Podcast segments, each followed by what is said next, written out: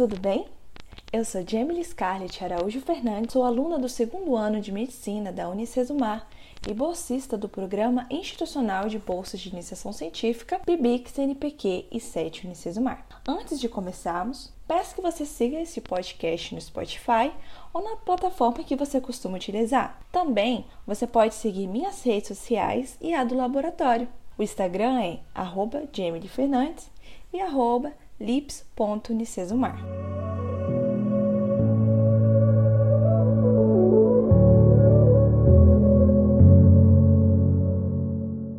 Meu projeto científico tem como tema abordagens multiprofissionais com enfoque no combate à obesidade infantil na Unidade Básica de Saúde e Aclimação, um estudo piloto. E meu orientador é o Dr. Braulio Branco. E nesse episódio de hoje, relacionando com o meu projeto, irei abordar sobre a importância do combate à obesidade infantil.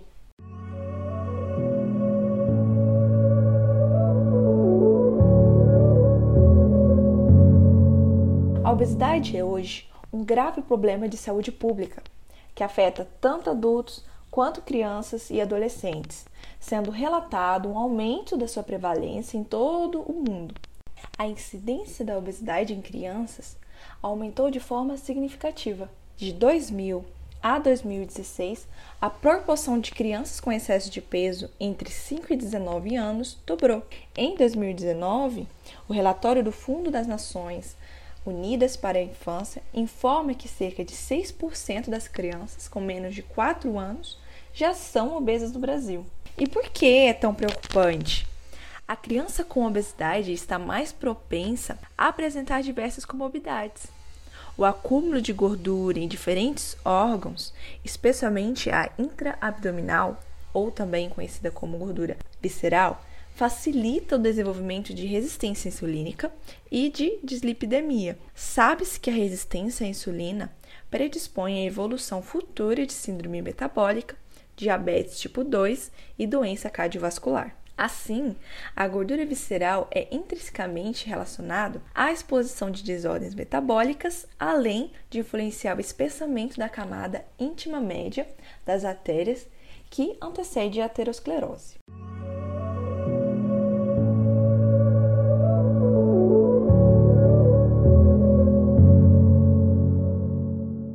E olha que interessante, por conta da síndrome metabólica e resistência insulínica comum na obesidade infantil, existe uma maior predisposição ao desenvolvimento da diabetes mellitus tipo 2, que até então, na última década, era considerada uma doença de pessoas adultas. Além disso, a hipertensão arterial sistêmica, esteatose hepática não alcoólica, alguns tipos de câncer, desordens pulmonares, apneia do sono, é, problemas emocionais e sociais são outros problemas associados à obesidade infantil. Vamos focar, entre tantas situações, a questão emocional, a questão emocional e social. Sabe-se então que a ansiedade e depressão podem estar correlacionadas com esse quadro. Isso são problemas que prejudicam o desenvolvimento cognitivo, afetivo emocional e social, afetando o relacionamento dessas crianças com seus pais, seus colegas e pode até prejudicar o seu rendimento escolar.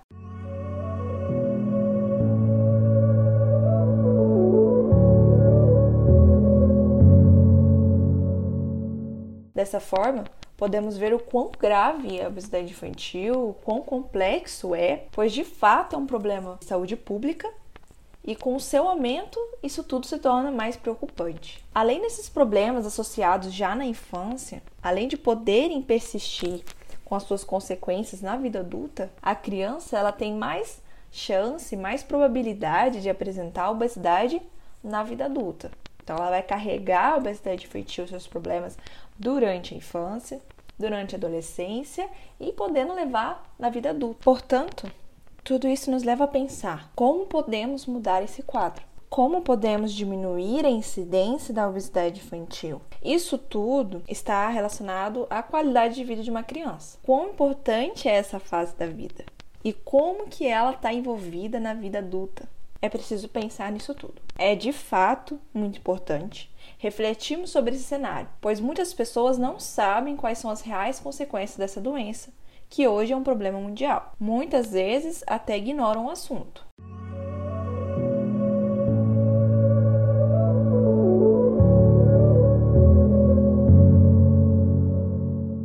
O que poderia ser uma infância saudável?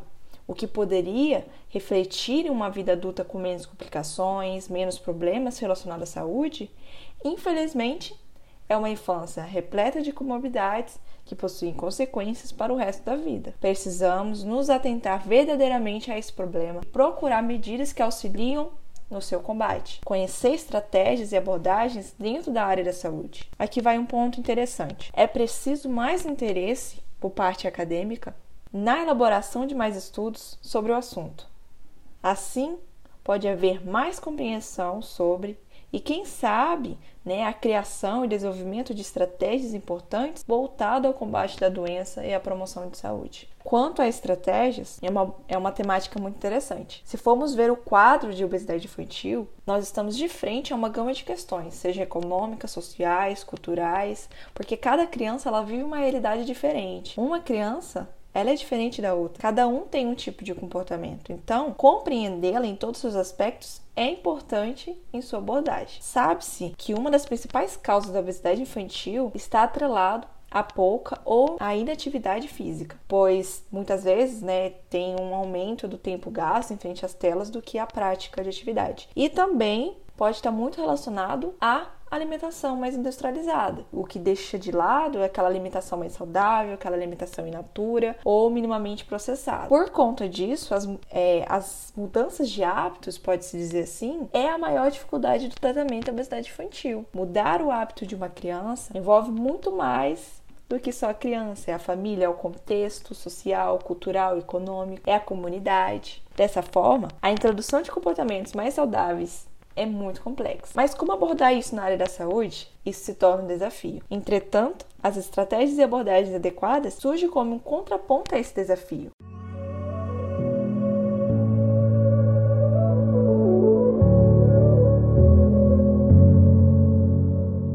Então, conhecer, elaborar e aplicar ações que auxiliam esse problema se tornam fundamentais. Mas como reflexão, frente a tudo isso que falamos, como estudantes da área da saúde, como podemos estudar mais sobre esse assunto e nos preparar para a nossa futura profissão? Como podemos chamar a atenção da comunidade e de fato fazer mudanças? E mais a fundo, como profissionais de saúde, quais são nossas posturas e comportamentos frente a uma criança com obesidade ou excesso de peso. Então, para finalizar o podcast de hoje, que além do que ficar com essas perguntas, possamos ir atrás das respostas, explorando o conhecimento e as reais posturas que nos façam mudar esse cenário de obesidade infantil. Nesse episódio, podemos entender mais sobre as comorbidades relacionadas à obesidade infantil e como é importante nos atermos a esse problema que tanto cresce no Brasil e no mundo. Esse foi mais um podcast do Laboratório Interdisciplinar de Intervenção e Promoção da Saúde. E não se esqueça de me seguir e seguir nosso laboratório nas redes sociais. Fique sempre atento